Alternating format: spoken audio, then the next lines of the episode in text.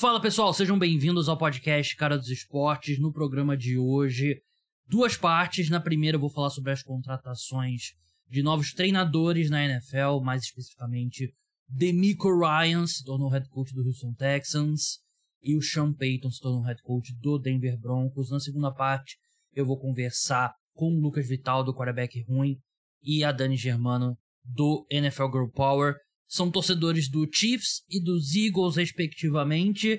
Então é aquele programa que eu gosto de fazer é, na semana do Super Bowl, né? No ano passado eu recebi é, representantes da torcida dos Bengals, dos Rams e agora Eagles e Chiefs. E a gente vai conversar a expectativa do como torcedor e como analistas também de NFL que os dois são. Então vai ser bem legal. Vamos começar falando dos treinadores.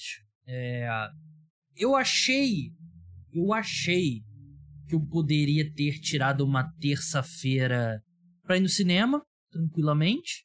Fui, vi, assisti Tar, que é o filme da, da Kate Blanchett, um dos indicados ao Oscar de melhor filme. A Kate Blanchett, favoritaça para ganhar melhor atriz.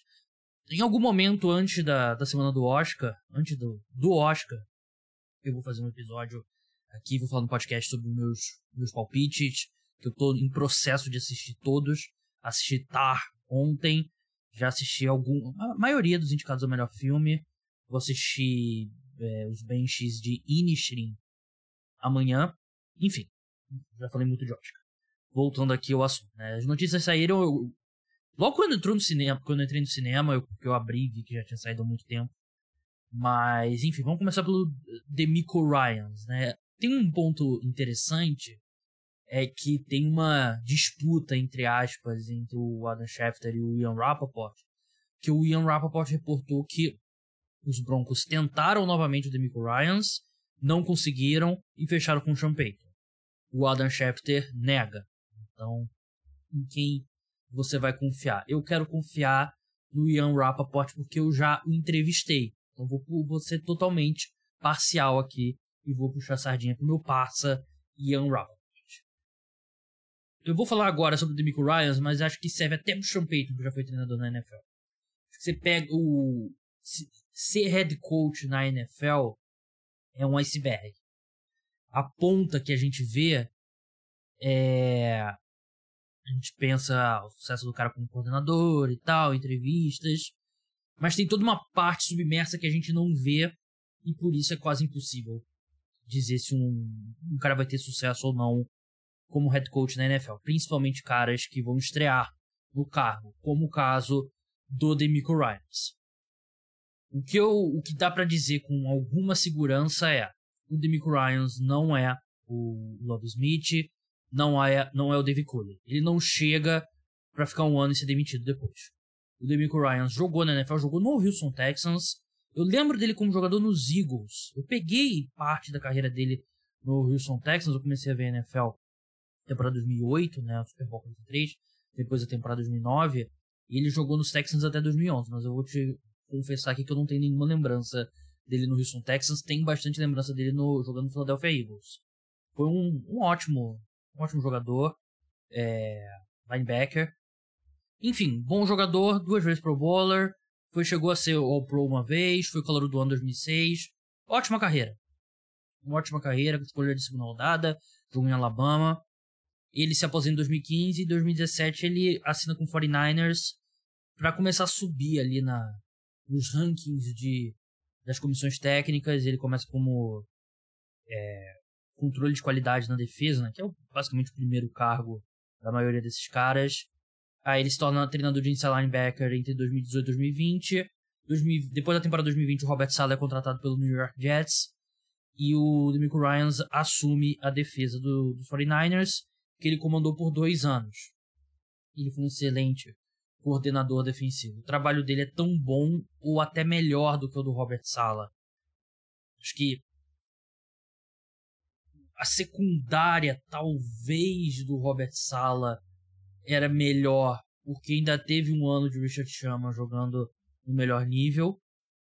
O Robert Sala, ele, ele teve uma progressão o Demico Ryans, os dois anos dele foram muito bons. Né? O Robert teve que ir evoluindo. Mas acho que é uma discussão, né? A defesa do, dos 49ers em 2020 ou essa em 2022. Eu provavelmente ficaria com a de 2020, mas não por uma diferença tática.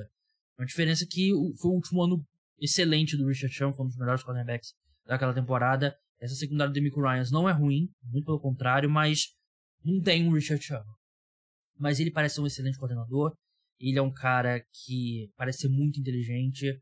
Os esquemas dos 49ers são sofisticados, apesar de não parecerem, são sofisticados, até porque treinam todo dia contra um ataque muito sofisticado do, do Kyle Shanahan. Aliás, méritos pro Kyle Shanahan, porque ele, ele escolheu em sequência dois excelentes coordenadores defensivos, né? Robert Sala e o Demico Ryans. Voltando pro Demico Ryans. Não tem como saber se ele vai dar certo. Não tem como saber se ninguém vai dar certo. E eu já me, eu já me machuquei no passado tentando prever. Mas no papel, pelo que a gente sabe agora, ele era um dos principais candidatos e faz todo sentido ele ir pro Houston Texans. Se ele recusou ou não o Denver Broncos, a gente nunca vai saber com certeza. Mas se ele recusou, faz sentido, porque nos Texans ele pode construir um negócio do zero, o time tem espaço na folha salarial, tem escolhas extras no draft. Enquanto o Denver Broncos, ele basicamente tem a bucha lá de ter que consertar o Russell Wilson. Então, baita problema. Então, acho que foi uma boa decisão para ele uma boa decisão pro Houston Texans. Contratar alguém sério. Não que o Love Smith e o Dave Cooley não fossem sérios, mas o Dave Cooley era um cara que já estava mil anos na NFL, nunca foi nem coordenador, né? Ele, ele ficou, tô abrindo aqui o artigo, ele chegou na NFL 94, ficou até 2020, passou por Buccaneers, Steelers, Eagles, Chiefs, Bills, Ravens, e nunca foi nem coordenador, né? Então ele é um cara que é, nunca teve a chance, né? E ele tinha 65 anos na época. Todo mundo sabia que ele não era uma decisão. Uma, ele era um tapa-buraco. E eu acho até que ele fez um trabalho bem honesto com o Houston Texans em, 2000 e, em 2021. Né? E aí o, o Love Smith assume o, a equipe. Love Smith, quando ele saiu do Tampa Bay Buccaneers em 2015, ele estava muito defasado. Sete anos depois, spoiler alert, ele não estava menos defasado. Né? Ele ferrou o Houston Texans com aquela vitória no último jogo. Mas também a gente sabia, né? Ele, o cara já tinha 64 anos quando foi contratado. Não era decisão a longo prazo. O, o, o Demico Ryans, pelo menos, é um cara jovem, tem 38 anos e tem potencial. Vai dar certo ou não? Não tem como cravar aqui. Mas é uma contratação que faz sentido, né? Não é um, não é um tapa-buraco. Eu acho que é uma, uma boa contratação vai dar certo ou não é outra história. Agora, Sean Payton. Depois de muito muita conversa para convencer o Sean Payton, o Denver Broncos conseguiu. Como ele ainda estava sob o contrato dele, ele se aposentou, mas ainda o contrato dele com o Saints ainda tinha mais dois anos. Os Broncos vão compensar os Saints, vão mandar uma escolha de primeira rodada em 2023 e uma escolha de segunda rodada em 2024. Eles vão receber o Sean Payton e uma escolha de, de terceira rodada em 2024, que é, é o preço de outros head coaches na história da NFL para serem contratados. Tem uma conversa aí de, de que ele assinou por 5 anos 85 milhões de dólares, que daria 17 milhões por temporada, que salário de treinador é uma caixa preta, né? Então, dependendo de onde você olha, ele empatou ou ficou um pouco atrás ou superou o Sean McVay como head coach mais bem pago da liga. É, o Denver Broncos tem como dono é, na verdade não é uma pessoa, né? É a família Walter, né? Walton Penner é, Family Group, que tem a figura do Rob Walton como principal. Ele é um dos homens mais ricos do mundo, a fortuna dele estimada em 61 milhões, 61 milhões, 61 bilhões de dólares. Então o dinheiro dele é infinito. E o problema do dinheiro dele ser infinito, como dono da NFL, é que isso não faz diferença nenhuma para contratar jogador. Faz diferença para contratar técnico. Então ele pode chegar, ah, o Sean Payton tá muito afim. Você tá muito afim por 17 milhões por temporada, se tornar o head coach mais bem pago da liga, aí até eu ficaria afim, até eu iria trabalhar com o Russell Wilson. É, ele é uma da. O Sean Payton é uma das melhores mentes ofensivas do século. Ele. Ele foi jogador, né? Ele não chegou a jogar. Na... Jogou um ano na NFL. passou por CFL, outras ligas auxiliares. Ele começou a carreira dele como treinador em 1988 como assistente em San Diego State, aí foi para Indiana State, voltou para San Diego State, passou por Miami, Illinois, chega na NFL em 97, passa pelos Eagles, pelos Giants, chegou a ser coordenador ofensivo dos Giants e vai pro Dallas Cowboys em, em 2003, onde ele fica até 2005 como treinador de quarterbacks, antes de assumir o cargo de head coach do New Orleans Saints em 2006. Né? Ele pega o Saints pós-Katrina, é, com o Drew Brees chegando, né? o Drew Brees vindo de lesão, e os dois têm uma das parcerias mais prolíficas da história da NFL para um head coach e um, um quarterback. Venceram o Super Bowl, chegaram. Eles só não foram aos playoffs em cinco anos do, do Drew Brees em Nova Orleans, né? Foi entre 2006 e 2020, né? Passagem do. Enquanto os dois estiveram juntos na, na NFL, né? 2021, o Drew Brees já tinha se aposentado. 152 vitórias, 89 derrotas, 63% de aproveitamento, que é excepcional. Venceu o Super Bowl 44, um grande jogo, inclusive, subestimado até contra o Indianapolis Colts, num jogo que o Sean Payton ele apareceu bastante, não no sentido ruim, mas ele apareceu com boas chamadas e com a decisão do onside kick para começar o segundo tempo. A equipe poderia ter facilmente voltado ao Super Bowl em 2018 não fosse aquela derrota no erro de arbitragem contra os Rams na final da NFC.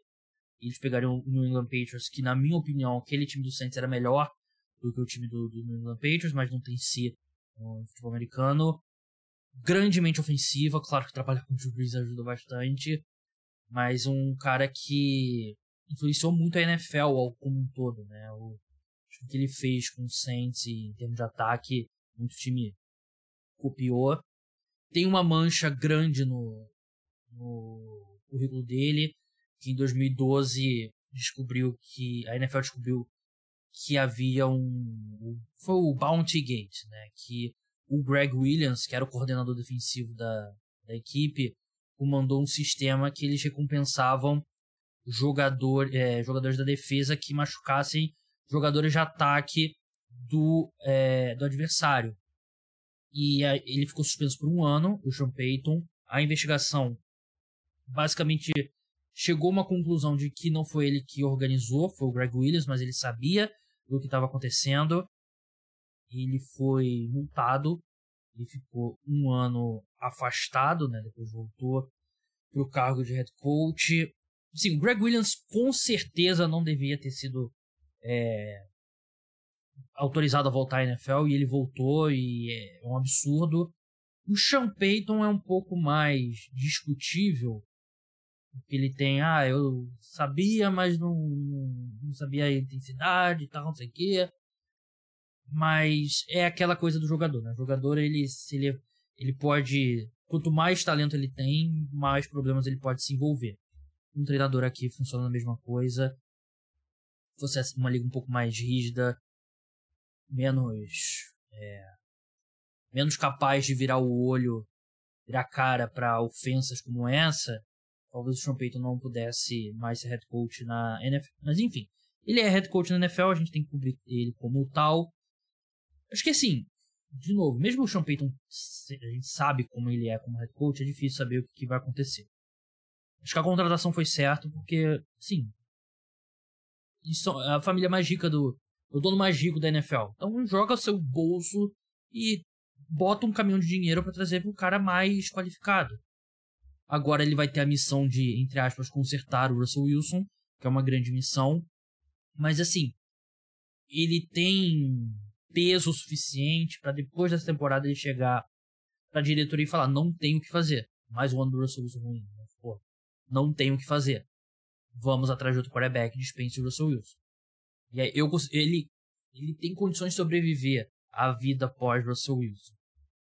A boa notícia é que ele trabalhou com um quarterback baixinho, Drew Brees, como é o Russell Wilson, e conseguiu construir ataques funcionais enquanto o Drew Brees entrava em declínio. E o Russell Wilson entrou em declínio. Então ele tem esse know-how de pegar um quarterback baixinho e espremer as últimas gotas de futebol americano desse quarterback. Então vamos ver. Essa troca prejudica mais ainda o estoque de, de escolhas do Denver Broncos. Mas é isso, acho que foi uma boa contratação. Sim. Enfim, vamos passar agora para conversa sobre Super Bowl. Vamos falar com a Dani Germano e com o Lucas Vital. Bem, vamos passar agora para Super Bowl. Super Bowl 57. Eu vi o Super Bowl 43. Essas coisas que te fazem se sentir velho. Mas eu tô aqui. Eu, eu comentei quando foram definidas as finais de conferência que eu gosto de fazer esse podcast com um torcedor de cada time que tá no, no Super Bowl. E as finais de conferência já tinham facilitado a minha vida, né? Porque se fosse Bengals e 49ers, Bengals eu conheço lá o Conrad do Rudei Brasil, um cara que sabe muito sobre Bengals e NFL. Se fosse 49ers, o André lá do, do Piadas NFL. E tem vários outros torcedores é, dos 49ers que eu conheço, né? O Vitor Camargo, do Two Minute Warning, por exemplo. Léo Paglione, lá do, do Splash Brothers, para citar alguns. Chiefs e Eagles também era fácil, que são dois convidados recorrentes aqui do podcast. Começar. É, eu sou obrigado contratualmente a ter um representante de cada torcida aqui, infelizmente. Então, tive que convidar um torcedor dos Eagles, uma torcedora, no caso, que uma pessoa, pô, nenhuma crítica. Escolha, né, dela, né, o que eu posso fazer. É Dani Germano, torcedor dos Eagles, lá do NFL Girl Power, quarta para duas no YouTube. Dani, você boa sua vida. Agradeço o convite pelas palavras também. Obrigada por todo esse carinho que você demonstrou nessa intro por mim. É, mas graças a Deus, né? Eu tô muito feliz de que não é o André lá Piadas que veio aqui. Tem falar. dois Andrés. Tem o Andrés, que é o torcedor não, dos Jets. Limas, é, mas o Limas é, o André Silva. do Jets, né? Vamos é. combinar que não tinha opção mesmo. É, assim, aí seria não tem como confundir. Não tem como confundir. Mas, efetivamente, outro André não tá aqui. Isso significa que eu estou justamente para falar do meu Igão da Massa, eu sei que é contratual, eu sei que você não tem nada contra a minha pessoa, só contra a, a minha opção, e você, Todas você suas gosta escolhas de mim de vida. apesar disso, apesar da minha escolha Apes... de vida. Vê que eu convido a Dani para participar do podcast, apesar dela torcer pro Philadelphia Mas é isso, é, agradecer o convite, né? É, o canal não é mais quarta para duas, né? Com saída Ah. de Manu ficou só Girl Power mesmo. Ele fica quarta Mas pra é isso. uma, né? É, Eu não. Ai, Eu, eu- quando, eu triste, partici- né? O nome é triste, né? quando eu participei, era. Já era? Já tinha mudado? Ne- Nessa última vez já tinha mudado. Ah, Eu nem percebi. Desculpa. É, eu agora é só Girl Power É. NFL, que é o mesmo nome da- das redes sociais, do Twitter e do Instagram mesmo. Foi bem legal, participei da live lá, a gente falou bastante besteira também, algumas coisas inteligentes mais vindo do lado da Dani. E aqui com a gente também, Lucas Vital, que ele comanda o perfil lá, o quarterback ruim. É, Ele não tem muito lugar de fala pra falar de quarterback ruim, porque ele torce pro Kansas City Chiefs. A gente, Qual o sentido? É. Desculpa. a gente Essa aqui é a graça. Eu torço pra um time que tem um quarterback tão bom que eu tenho que ver um pouco como o resto da liga é. Não, não, tá sacanagem, sacanagem. É, eu gosto mesmo, eu, eu gosto de ver o quarterback sendo, sendo mediano. Tem que lembrar que quando eu entrei, quando eu comecei a torcer pros Chiefs, o quarterback era o Alex Smith. Então não era um quarterback muito bom.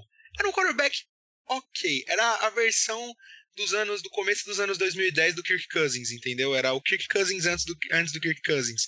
Então, é, quando eu comecei fazia sentido, mas é, é, foi muito mais o, principal inspiração desse perfil foi o Mitchell Trubisky, Uhum. é, porque foi bem na época que ele tava indo muito, muito mal lá nos Bears, e então, tipo, foi basicamente isso, entendeu? Mas eu, eu, eu curto muito ver os caras sendo ruins, é, dá uma alegria que eu não sei explicar direito. Torce pro ruim pra você ver como é que é bom. É. é Eu que diga com Carson Wentz, né? Mas vamos seguir. Vamos seguir. É... Preparei alguns tópicos aqui. Que eu quero a opinião do, da Dani e do Lucas, não só como analistas de NFL que eles são, mas como torcedores, né? Porque 95% das vezes eu acho que o torcedor tem uma, uma visão que quem não é torcedor às vezes não consegue ter. Mas tem os 5% também que o torcedor ele é cego sobre o seu próprio time, né? Mas eu quero esses 95% aqui do Lucas e da Dani. E a primeira pergunta é completamente inútil pro Lucas, então eu vou fazer pra Dani, porque a pergunta é: em qual momento da temporada você começou a acreditar em Super Bowl? A resposta pro Lucas é: quando o Patrick Mahomes jogou na semana 1 de 2018. Ele sabia que ele ia para todo o Super Bowl desde enquanto o Mahomes fosse vivo. Então, pergunto para você, Dani. Mahomes é, respirou, ele tá, ele tá é, acreditando. Nasceu, a gente já, já sabia. O Philadelphia Eagles era um time que não era favorito para ganhar a divisão é, no início da off-season. Começou muito é, entrar dinheiro de apostas, muita gente com começou a observar que o elenco dos Eagles. Os Eagles fizeram uma off-season magnífica, né? Reforçaram o elenco muito bem. E as pessoas começaram a ir migrando, tanto quando abriu a temporada, os Eagles já eram favoritos para vencer a NFC Leste. Mas entre ser favorito para vencer a divisão e chegar no Super Bowl, tem uma distância grande. Tem algum momento chave que você lembra que você olhou e começou a pensar, pô, acho que esse ano a gente pode voltar pro Super Bowl? Cara, quando você me mandou isso, e a minha primeira resposta foi em nenhum momento. Eu, eu continuo incrédula. Foi domingo que eu comecei. Domingo eu comecei a. Isso, assim, foi quando eu percebi. É lógico que, é, ressalvar as brincadeiras, mas foi difícil é, de responder, tá? Eu, eu me preocupava muito e ainda me preocupo com a oscilação do time durante o jogo. Isso foi uma coisa que a gente até chegou a conversar a gente fez aquela live e eu sempre bati na temporada toda, bati nos vídeos que eu fiz de playoffs, justamente sobre essa, essa falta de equilíbrio de manter o ritmo dos Eagles, ou mesmo a competência, tanto para a defesa segurar o, adversário, para ele não conseguir é, fazer pontuação, é, e diminuir a elasticidade do placar que o time já consegue normalmente no primeiro tempo, como também o ataque continuar sendo produtivo o suficiente para que isso se mantenha ou, ou aumente, né? Mas é, eu fui dar uma olhada, né? Falei, deixa, deixa eu ver realmente quando foi que a minha ficha caiu. Eu não vou ser hipócrita em falar que o, o, o calendário não ajudou. O calendário dos Eagles, especificamente, ele foi favorável e muito favorável. Eu não vou dizer que ele é fácil para também não, não falar, mas eu consideraria ele um calendário mediano, médio para baixo, assim, de dificuldade, tá? Por conta Lógico que tiveram muitos times que surpreenderam negativamente aí nesse transcorrer. E a divisão é... foi muito mais difícil do que a gente esperava também, né? Exato. A gente tinha também aquela ideia de que a, a divisão que a gente tinha é, o Raiders, o Chiefs, que é justamente aí que foi pro Super Bowl, junto com o Broncos, seria uma divisão ali com os Chargers muito mais difícil, e isso acabou se voltando e, e indo para a divisão dos Eagles, né? É, e, mas, enfim, de uma forma geral, o calendário sempre me trouxe aquela sensação, é, não de tranquilidade, mas sempre um sentimento ambíguo. Eu estou confiante porque o calendário é fácil, mas eu também não posso me iludir né, a ponto de achar que vai ser tranquilo. Mas para escolher um jogo, assim, eu creio que quando os Eagles começaram a enfrentar jogos mais difíceis de uma forma mais consistente, e eu considero isso o jogo contra o Packers, tá? Lá na semana 12. Aí você vai falar, pô, mas o time já tava 10-1, Dani, né? Como assim? Você só aí você percebeu? Porque realmente foi um. É, era, né, para ser um jogo com um time realmente de playoffs, um time consistente, que tinha ali perdido só um elemento, que era o mas que em tese estava prometendo é, muita coisa, estava se mantendo minimamente bem, e o jogo não foi tão fácil, foi um jogo apertado, foi um placar 40-33 ali, também não vamos, não vamos minimizar a, a, o talento de Aaron Rodgers e do Packers nesse sentido. Então eu acho que se for para eu dizer, pô, esse time é me traz uma confiança, me traz uma segurança para ser competente o suficiente, resiliente o suficiente para conseguir chegar nos playoffs, manter esse favoritismo, mas não só chegar nos playoffs, mas conseguir chegar no Super Bowl, o que é diferente, né? Você uhum. pode enfrentar um calendário tranquilo de 17 semanas aí, ficar 17-0 ou, e ir pro, pro, pro wild card, ou para Cid 1, obviamente, e no final, no primeiro jogo de playoffs, você ser derrotado, ser humilhado. Então, ali no jogo dos Packers, eu realmente pensei, pô, eu acho que esse time é consistente para enfrentar playoffs. É um, é um bom ponto, sim. Eu acho que se eu tivesse que falar, é... eu diria que foi um processo gradativo mesmo, né? O equipe começou muito bem o ano e o fato do Jalen Hurts ter começado muito bem a temporada, acho que foi o realmente que é, a grande dúvida era o Jalen Hurts, né? E conforme ele vai jogando nível de MVP, é, se torna uma realidade é, plausível o Philadelphia Eagles chegar no Super Bowl. Lucas, eu, eu brinquei sobre o Kansas City Chiefs, mas a gente tem que lembrar também o, o contexto. É, claro que o Chiefs era um dos favoritos ao Super Bowl, nunca deixou de ser um dos favoritos ao Super Bowl, mas havia expectativa de um ano de, de reformulação, um ano de transição da era Tariq Hill para uma era de mais investimento na profundidade do corpo de wide receivers e tal, como que o Mahomes ia se adaptar nessa nova realidade, como que o ataque dos Chiefs iria se adaptar.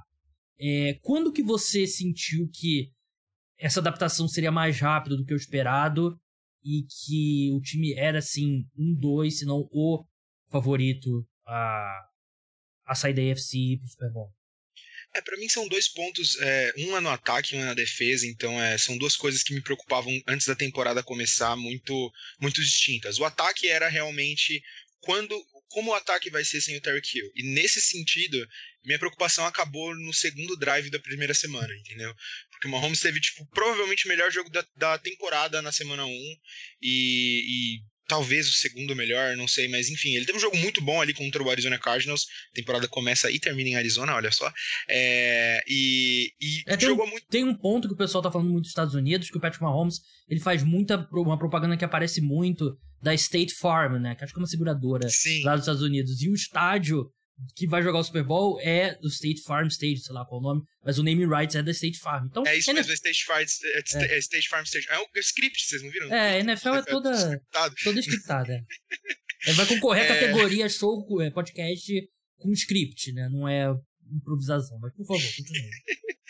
então, nesse sentido, é, deu para perceber muito que o Andy Reid estava testando coisas novas e ver a evolução do corpo de running backs durante a temporada. O Jarek McKinnon e principalmente o Isaiah Pacheco foram duas é, adições muito, muito boas, mas a preocupação maior para mim, honestamente, era o que foi todas as temporadas da Era Mahomes. Como a defesa vai ser, como a defesa vai se portar, porque é, até foi uma discussão ali no Twitter sobre se o Steve Spagnuolo era culpado de ter uma defesa ruim ou se ele tirava o melhor que dava de uma, de uma defesa com peças ruins. E minha posição sempre foi que era meio a meio. Ele era agressivo demais com o que ele tinha na mão, mas ele podia ser menos agressivo também.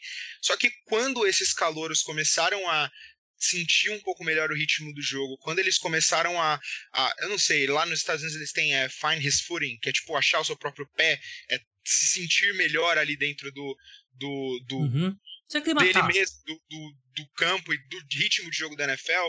Para mim foi na semana, acho que semana 16 ou 17 contra o Seahawks. Era um jogo que eu tava muito preocupado, principalmente porque o Seahawks tem dois wide receivers muito bons e é, o corpo de defensive backs dos Chiefs tinha sido exposto em alguns momentos da temporada.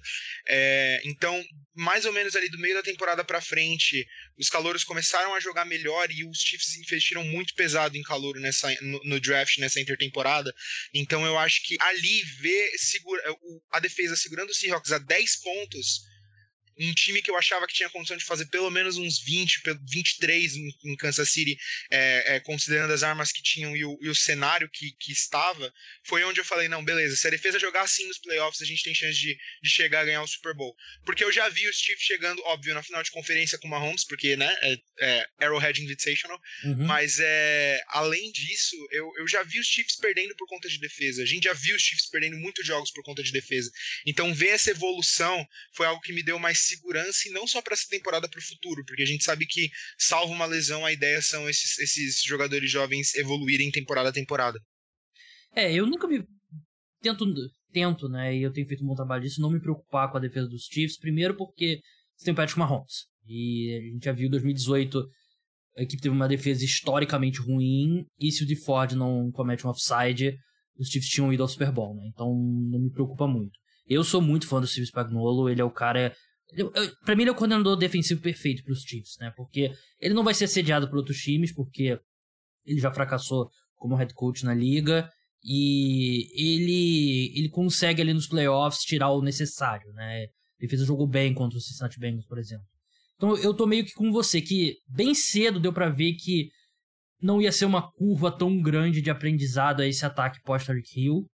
E o Patrick Mahomes vai vencer o MVP, não, não é nenhuma nenhuma surpresa. Então eu tô com você que quando o ataque realmente mostrou que não ia sentir tanto. Claro que sente a falta do Turkey Hill, né? Mas é um ataque diferente, né? Sem o Turkey Hill. Não é questão de piorou ou melhorou. É. Lucas, o Philadelphia Eagles tem um dos elencos mais qualificados da liga. para mim, o mais qualificado, o melhor elenco é, da NFL. Até, acho que até por uma margem confortável. Então não tem, não tem exatamente um, um ponto que o time seja fraco.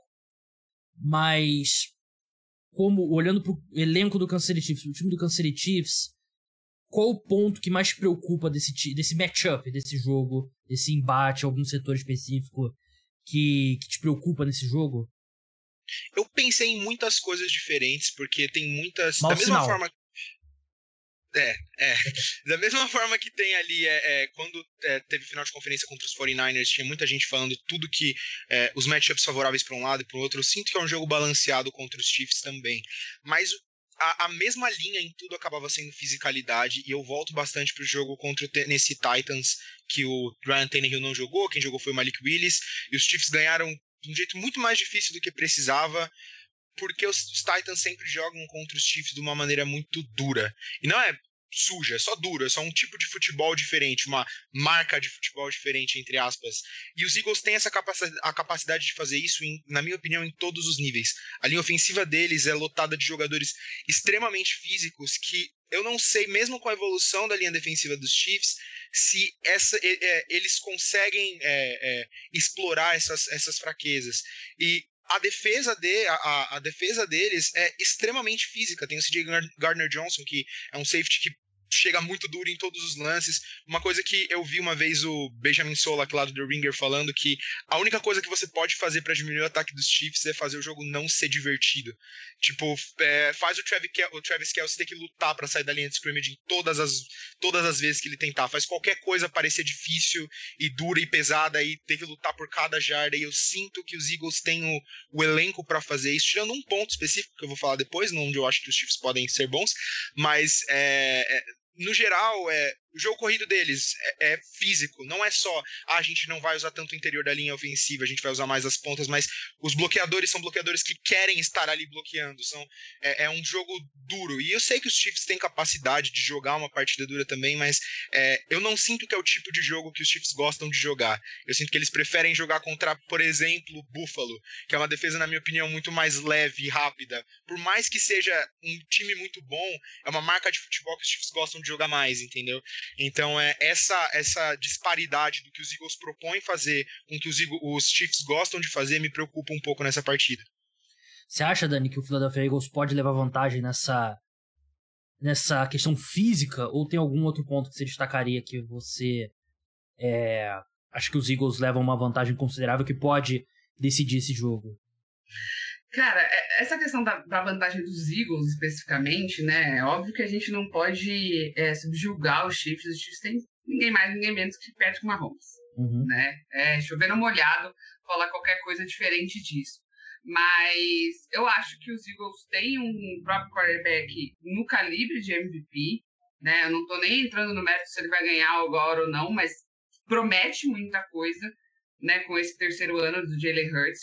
E o Jalen Hurts ele se beneficia muito mais da linha ofensiva de um jogo corrido muito bom e de wide receivers muito melhores do que especificamente o Kansas City Chiefs, né? E a, entrando no que o Lucas falou sobre essa preocupação, eu acho que os Eagles eles têm menos buracos na defesa, né, diante de, um, de, um, de uma forte qualidade de passe rápido, que é o que a gente sabe que o Chiefs gosta de fazer, essa leveza que o Lucas falou é justamente isso. O Chiefs, o Patrick Mahomes, ele gosta de jogar é, é, de uma forma mais dinâmica, mais rápida, mais. É, é acho que dinâmica é a palavra mesmo.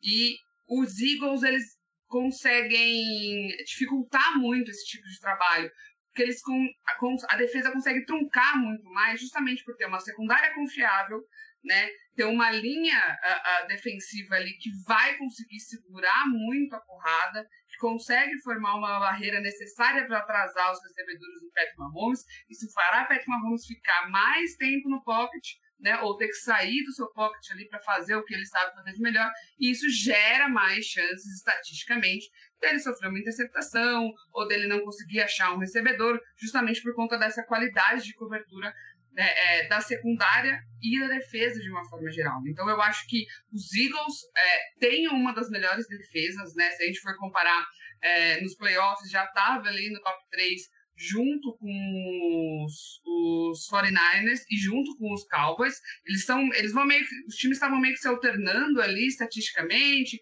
Tinha os Eagles em alguns momentos estavam em top 3 em algumas coisas defensivas, outra hora estava em top 1 em algumas situações, mas especificamente agora o Patrick Mahomes vai ter que jogar com uma defesa que é agressiva, é uma defesa que vai para cima, é uma defesa que é, é, tem interesse em dificultar muito o trabalho, né? É isso que a gente viu os Eagles fazerem no jogo contra os 49ers. Não estou entrando no mérito da lesão do Bird, etc, etc. Mas a gente viu isso. Ah, vamos pular para o ouvinte não virar e falar assim, ah, não, teve é, é, questões ali, um, um, caso fortuito, uma força maior que justificou o, a, a, vitória sobre o 49ers. Vamos falar do Giants.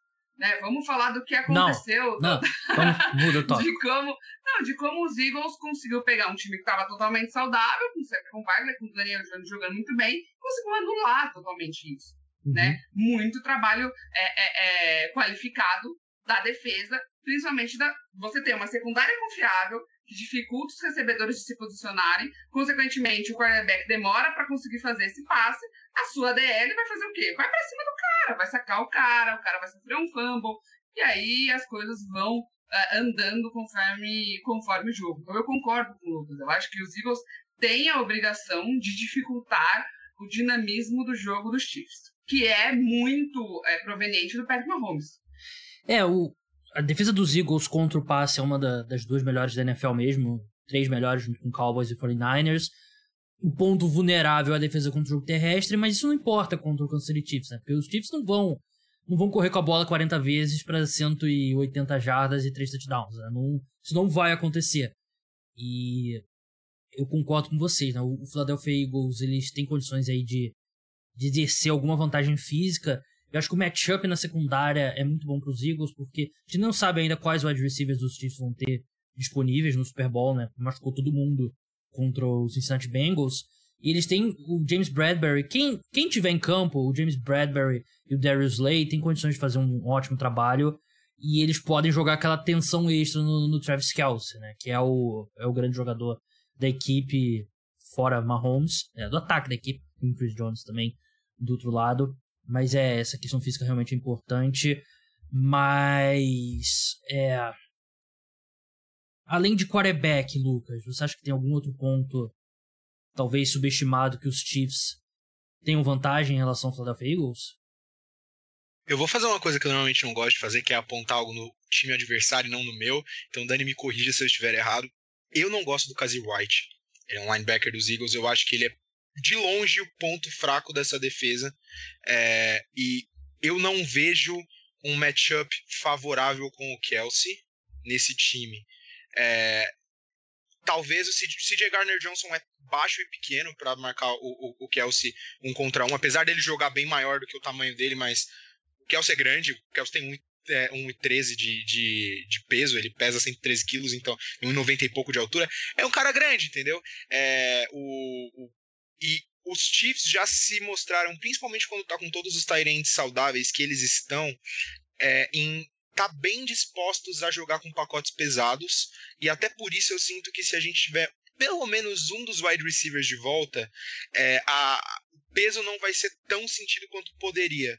Porque os Chiefs jogam e não tem medo nenhum de jogar com, tipo, três ends em campo, em campo ao mesmo tempo e ser uma jogada de passe. Porque tem essa flexibilidade no depth chart ali com o Noah Gray e o Jody Fortson.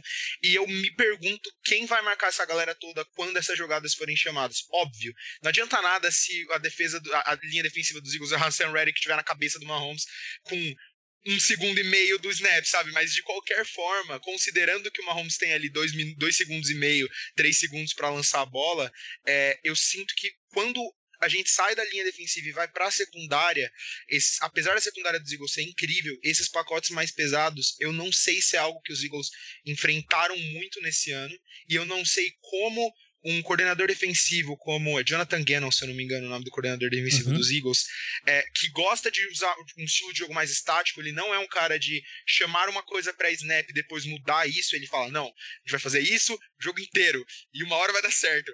É, é, dói um pouco ver isso às vezes. Mas enfim, é, é o estilo de jogo do cara. É, é, eu não sei quanto isso não pode ser um detrimento à defesa dos, dos Eagles, considerando que os Chiefs têm tantas coisas diferentes que eles podem fazer em campo no ataque quando eles estão com esses pacotes mais pesados. Então eu acho que quando a gente chegar ali e tiver um, um, um huddle e você vê saindo dois wide receivers e entrando dois caras do tamanho do, sei lá, do Travis Kelsey para mais, não agree nem tanto, ele é um pouquinho baixinho.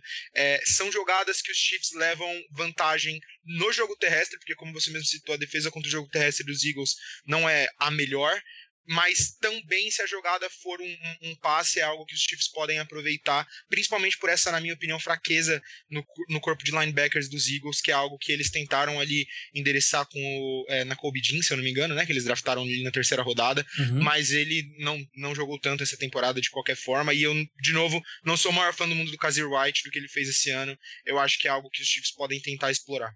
É, o TJ Edwards é, fez um ano muito bom, né, acho que vai ser uma não vai ter uma pessoa que vai marcar o Kelsey, né? Vai ser marcação dupla. A gente viu no jogo contra os Bengals, né? A partir do momento que sai o Juju Smith-Schuster, sai o Michael Hartman, era o tempo todo marcação dupla, tripla no Kelsey e pô, vamos lá, o aquele wide receiver que foi generado, foi gerado pelo pelo Madden lá na hora do jogo. Marcus o, Kemp. É, o Marcus Kemp. Se o Marcus Kemp for vencer a gente, vida que segue, né? Mas é, basicamente, eu acho que muita marcação dupla e tripla no, no Kelsey. Dani, é, de vez em quando surge aquele. Eu não vou falar, não necessariamente o MVP do Super Bowl, mas é um bom exemplo porque surge aquele MVP do Super Bowl que ninguém tava esperando. Tem um bicho agora, vou na, na, na casa da Dani.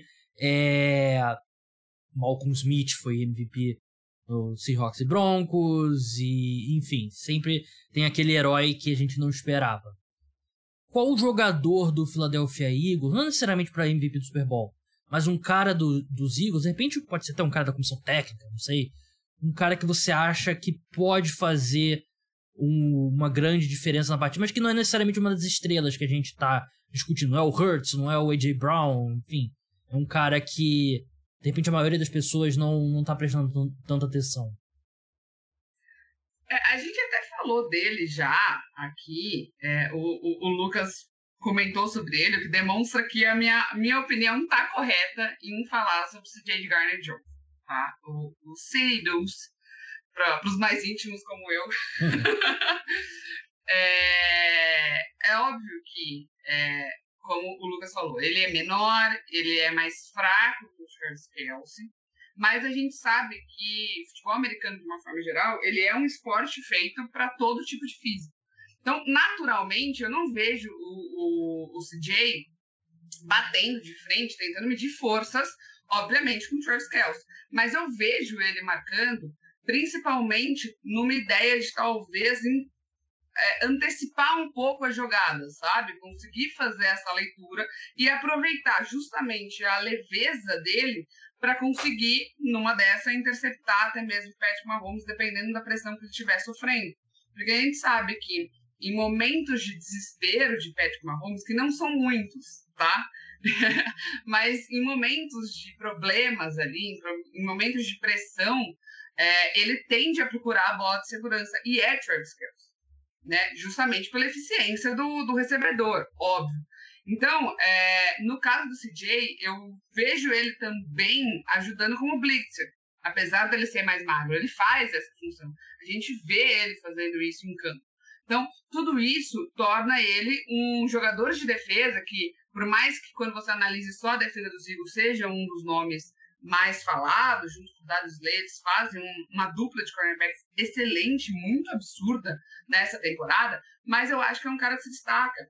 É, ele tem, vai você vai falar, estatisticamente ele só tem quatro sacks na carreira, mas ele é o tipo de jogador decisivo, é o tipo de jogador que força virada de uma forma ou de outra.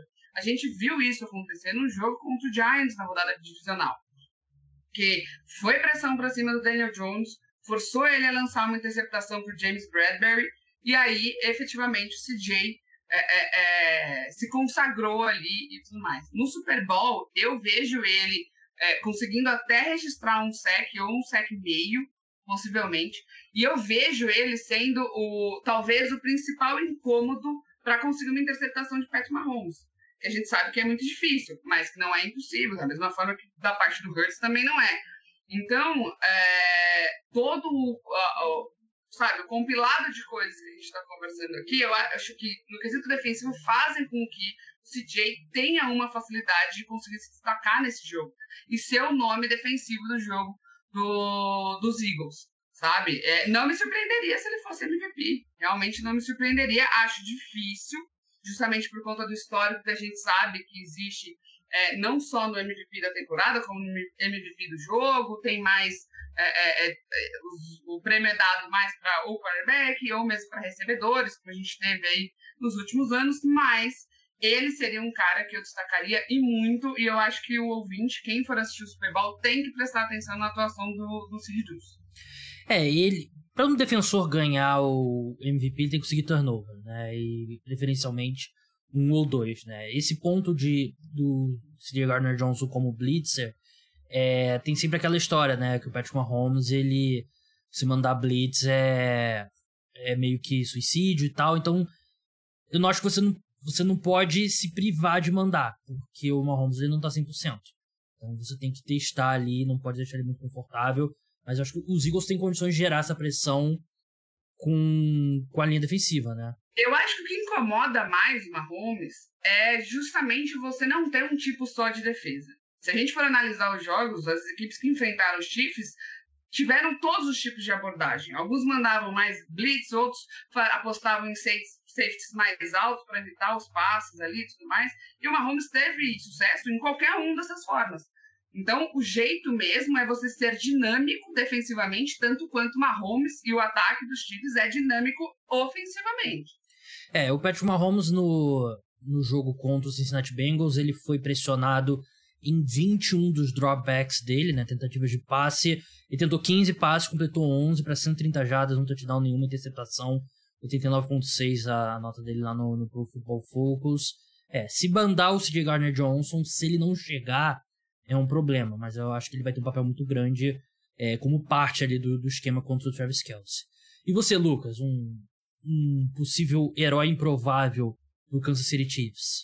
Ah, tem a resposta chata e a resposta legal. Eu vou, vou passar mais rápido pelas duas, mas eu, a chata é a linha ofensiva, principalmente o Orlando Brown Jr. A gente, é, no fim das contas, eu gosto de muitas coisas que os Eagles fazem, mas uma das coisas que eu gosto dos Eagles desde o Super Bowl que eles ganharam foi que a linha defensiva é sempre lotada de talento. Sai um cara, entra outro e ainda é um problema. É, isso é algo muito positivo. Então, a gente sabe que o Orlando Brown Jr. não teve a melhor temporada da carreira dele esse ano, ali no left tackle. Ele vai ter provavelmente um dos matchups mais difíceis da temporada contra o Hassan Reddick, é, que mesma coisa serve para Andrew Wiley. A gente sabe que um Ed não, não fica só de um lado o jogo inteiro, mas é, é de uma forma ou de outra.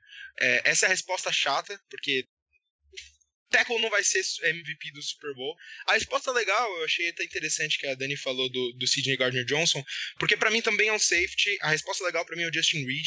É, o Justin Reed foi uma aquisição que os Chiefs trouxeram ali para tentar suprir a saída do, do Honey Badger, do Terran Matthew, ano passado.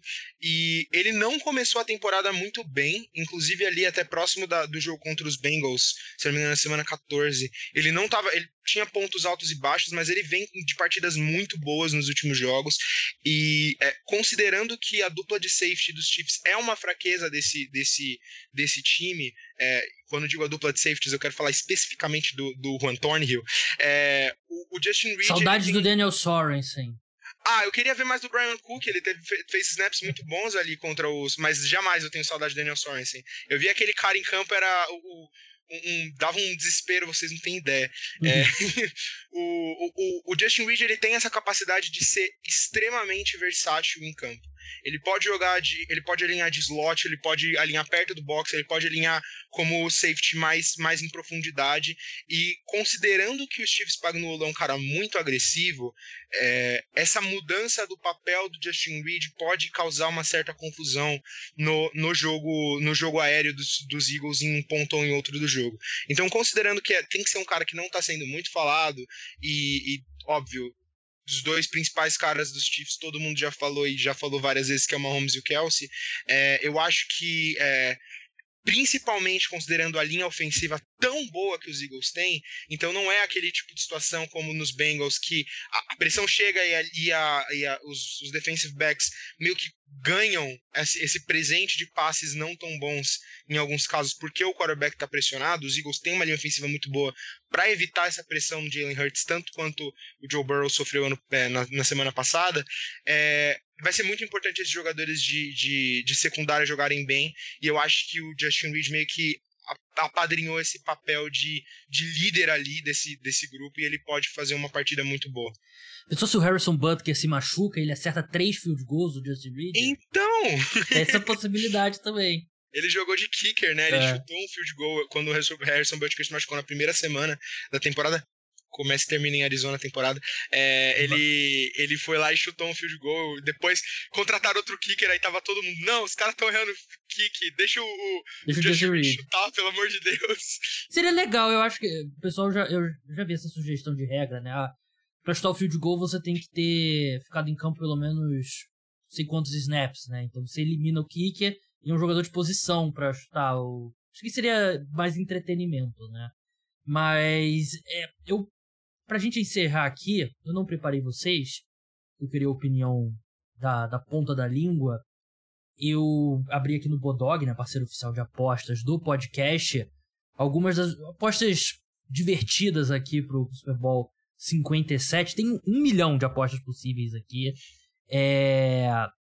E eu quero a opinião de vocês, né? Ganhar um dinheirinho aqui, né? Você que, se gostar de alguma, crie sua conta utilizando. Eu sei que o, o Lucas criou uma conta no Bodog, utilizando meu link, eu sei. Obrigado, Lucas. Dani, se você não criou ainda, crie e aposte com responsabilidade. Eu não quero depois você, porra, vender apartamento ali pra, pra pagar a dívida e botar a culpa em mim. É só aposta. Um drama, perdeu é. tudo e agora mora de aluguel. Mora de aluguel. Mas é, é pra se divertir, né? Ninguém aqui tá com ilusão de, pô, vai ser minha, minha ocupação principal, apostadores por, é, oficial, é, profissional. No Super né? Bowl passado ganhei 70 reais com o MVP de Cooper Cup. Aí, ó. Eu ganhei no, no na penúltima temporada. Esse, eu e meus amigos a gente assistiu é, o Divisional Round, a final de conferência, a final de conferência, a final do college. Então a gente botou no primeiro um dinheiro, a gente ganhou a nossa aposta. Aí a gente ganhou na final do college, botou tudo na final do college, ganhou. Botamos tudo na final de conferência e ganhamos. E botamos tudo no Super Bowl e ganhamos. Deu tipo uns 200, 300 reais por pessoa, assim. Foi, tipo, a gente botou 20 reais, assim, logo de cara. Foi um bom, um bom playoff. Mas, Lucas, cara ou coroa? Cara tá pagando 1,95, coroa tá pagando 1,95 também. Poxa, clássica. Coroa. Tem o, a, o ditado lá nos Estados Unidos é. que é Tails never fails. Então, coroa. Sempre pede coroa. 1,95 para cada lado, boas odds. Eu acho que coroa devia ter odds menores, né? Porque todo mundo sabe que, que coroa é a melhor, melhor escolha. É, Dani, o Chris Stapleton vai cantar o hino dos Estados Unidos. Não sei quem é. Então, obviamente é um, can... é um cantor. Presumo isso. Mas você pode apostar no over-under da duração do hino. Você pode apostar se vai ter mais que 2 minutos e 5 segundos ou menos que 2 minutos e 5 segundos. E conta a partir da primeira palavra, né, do Oh, Say, Can You See, até a última palavra que é Home of, Home of the Brave. Você vai de over ou vai de under? Bowl, considerando que é Super Bowl, acho que é over. Eles fazem, né? Eles têm essa necessidade. É. Então é entretenimento, é o momento. E é uma aposta para ficar de olho, porque no sábado tem um ensaio normalmente tem um ensaio, tem alguém, alguma pessoa cronometra e vaza. E aí você vê, tipo, over. Vamos supor que foi rápido no ensaio. Aí o over tá pagando 2,50, o under tá pagando 1,50. Porque todo mundo vai no under. Então é uma aposta para ficar de olho. É... Lucas, cor do Gatorade. Dá pra apostar a cor do Gatorade que vai os jogadores Meu dão, Deus dão céu, banho Vou fazer no. a conta agora. Que os jogadores jogam no, no treinador. Manda o link, Gabriel. Vou mandar meu link personalizado. É, azul tá pagando 2,10. Laranja, 5,0. Lima, verde ou amarelo. Eu acho que porque é difícil diferenciar essas três cores, né? Mais Tudo pra mais- homem, né? é. Lima é Lima. Não sei. 3,25 tá pagando. Vermelho, 5,0. Gostei desse. Steel aqui, talvez. Roxo, 21. O Gatorade roxo de uva tem muito valor, né? Então algo pra ficar de olho. E transparente, né? Basicamente ser água, pagando 10,0. Qual que você gosta, Lucas? Eu vou de histórico recente. Quando os Chiefs ganharam o Super Bowl, foi o amarelo. Ah, é. Então eu vou de amarelo de novo, entendeu? Porque eu vou. Né, tem, tem que apostar no meu time, pô. Vou de amarelo, vou de amarelo. Lima aí, não sei. E aí, Dani, você que, pelo jeito, você tem um- uma paleta de cores bem apurada. A mulher bem mais cor que homem, né? Normalmente. Cara, difícil, hein?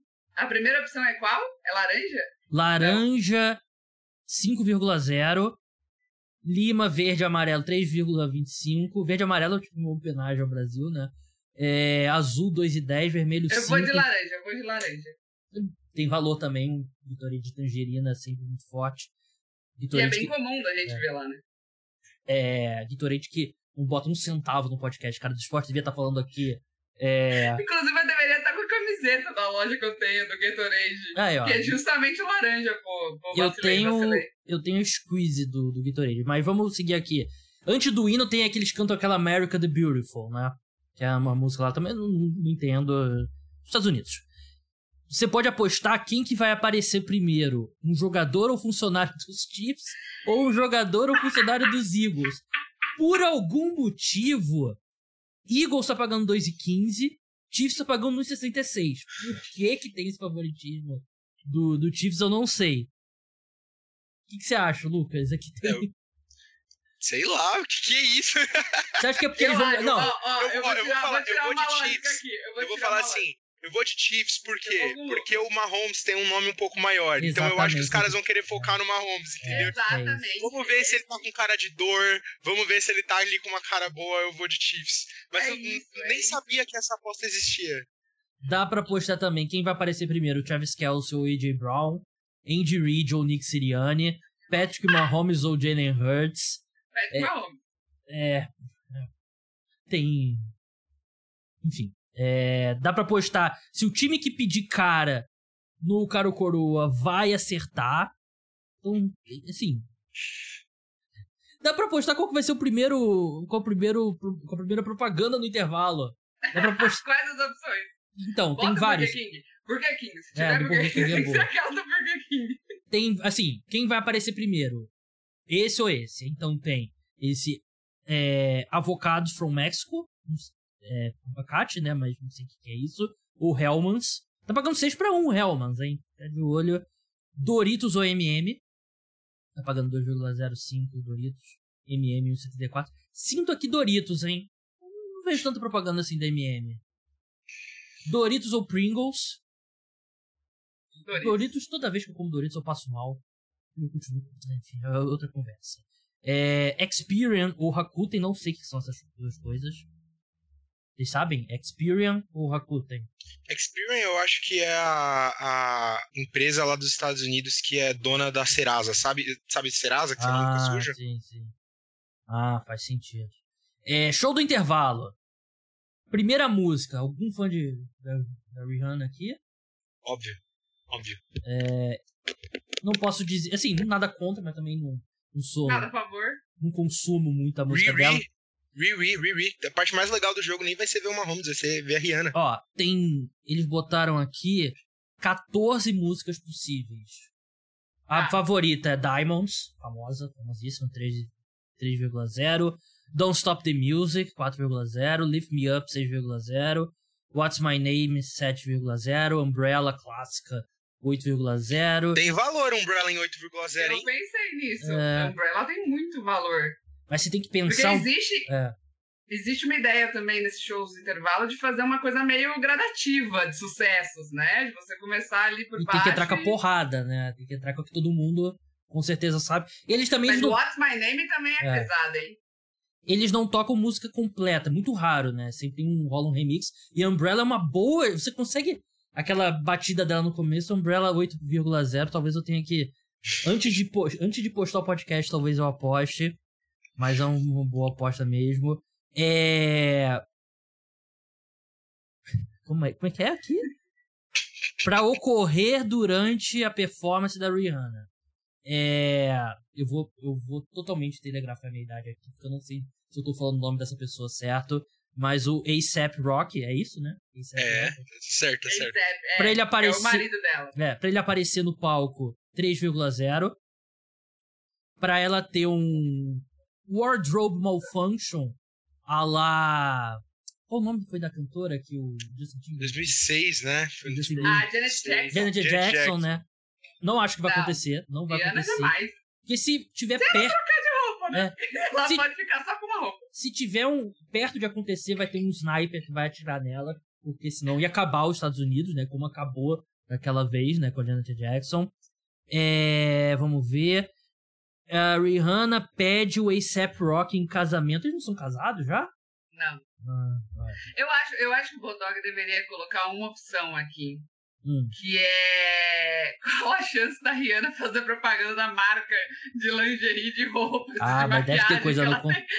Deve ter no contrato. da Savage Fenty. Ó, tem duas opções aqui de participações especiais. Jay-Z 3,0, né? Eles têm a... uma música famosa que agora me fugiu o nome. É... E o Drake. Eminem eu acho. Ah, se tivesse o Eminem, eu acharia interessante. Tem também 9,0 pra Rihanna anunciar que está grávida. Ela teve filho há pouco tempo, né? Não. É. Enfim, essas são as. ela teve, ela teve filho há pouco tempo, tanto é. que é, ah, teve, ela tava mas... em São Paulo quando ela tava perto de ter filho. O pessoal, eu não lembro se era ela ou o A$AP Rock, ela veio junto. E aí Ele. o pessoal tava falando que o. É, o filho dela podia nascer paulista. Eu tava muito animado pro filho ah, dela é. paulista. E não, não foi. E o pior é que, assim, logo depois acho que eles foram. Não sei se eles chegaram aí pra Barbados. E aí, quando ela tava realmente pra ter, que eles chegaram nos Estados Unidos, o Azar foi preso. No aeroporto. Ah, não lembro. E aí ela, tipo, meio que foi pro hospital, sabe? Assim. Uhum. Mas esse negócio de São Paulo eu realmente lembro, então faz mais tempo do que eu tava pensando. Dá pra o próximo post... prefeito de São Paulo podia ser o filho da Rihanna, mano. Muito triste isso. É. Tem, dá pra postar se o preço da Bitcoin vai subir ou cair durante o Super Bowl se vai o Ethereum vai subir ou vai cair durante o Super Bowl. Então, assim, isso aqui foi um exemplo de quantas opções de apostas que tem aqui disponível. Crie sua conta e aposte lá. Dani, Lucas, muito obrigado pela participação de vocês. É, Dani, como é que o pessoal faz para acompanhar o Girl Power no YouTube, Instagram? Como é que o pessoal faz? Bom, agradecer, de mais nada, mais uma vez o convite. Está chegando ao final da temporada, a gente sempre faz muitas parcerias boas, né, Gabriel? Então é. é você sabe que eu tenho uma admiração muito grande pelo trabalho que você faz e tudo mais, então é muito legal participar. É, queria agradecer desde já, obviamente. E para quem quiser saber mais, segue lá no Twitter e no Instagram, arroba no YouTube também, tem o canal, Gabriel participa, vira e mexe, tá lá também. E a nossa loja também vai acabar no Super Bowl, então quem quiser ainda comprar as camisetas, tem que correr para poder aproveitar. E é isso, todas as informações vão estar tá lá. E a gente continua, né? A off-season vem aí com muita coisa, draft, muita coisa legal pra gente falar. E eu espero que o Eagles ganhe, desculpa, Lucas. Lucas, depois dessa provocação gratuita, Manda essa lá pro, pro Kelsey, pro Mahomes, né? Já que não vai ter o, pre... o prefeito da Filadélfia não vai cometer o erro do prefeito de Cincinnati, né? Mas o Kelsey já, já pediu desculpas, pediu desculpas. Hum. No podcast com o Jason, né, que eles estavam falando a ele, até virou e falou assim, por conta de toda a resposta e tal, aquela polêmica. E aí o Jason falou, pô, mas o cara respondeu, levou na boa a sua resposta. Aí o Travis até falou, não, mas ah, então eu admiro ele também. Tá lá também nas redes sociais, é só ver. É, mas aquele vídeo foi a maior zica da história da NFL. Foi. Lucas, não precisava, né? Lucas, muito obrigado pela sua participação. Quarterback ruim lá no Twitter, né?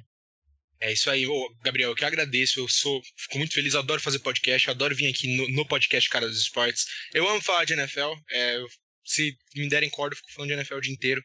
É, então, fico muito feliz de poder vir aqui passar um pouquinho um, um, tempinho aqui falando do que eu gosto tanto, do que eu amo tanto fazer. Me sigam lá no, no Twitter, arroba a temporada tá acabando e a gente tem bastante coisa. A gente, eu falo como se tivesse muita gente, sou só eu no perfil. é, é, eu tenho bastante coisa planejada para essa intertemporada, é, bastante, bastante ideias. Da mesma forma que no ano passado eu fiz ali o ranking das franquias, esse ano eu tô pensando em muitas coisas legais e diferentes para fazer lá também. Então me sigam lá. E é da Kansas City, né? É da Kansas City que se ficar um, um, um como é? Se ficar. Lucas, um, você falar de novo que vai acabar na Arizona, porque começou na Arizona, eu vou até. Começou em Arizona, vai acabar na Arizona, entendeu? Não tem como fugir. Bem, vou, vou encerrar aqui antes que role briga. Muito obrigado a todos que escutaram. Muito obrigado, Dani. Muito obrigado, Lucas. Podcast volta na sexta-feira de manhã com um episódio semanal sobre NBA. Domingo à noite vai ter o podcast. Eu e o Gabriel Golim. A gente vai fazer o draft com os dois elencos dos times, né? A gente sempre faz isso. Quarto ano que a gente faz esse, esse podcast na semana do Super Bowl. É, uma, é um exercício bem legal que obriga a gente a falar bastante do elenco das duas equipes. Já tá gravado, inclusive. Então, é isso, pessoal. Muito obrigado a todos. Até a próxima. Tchau.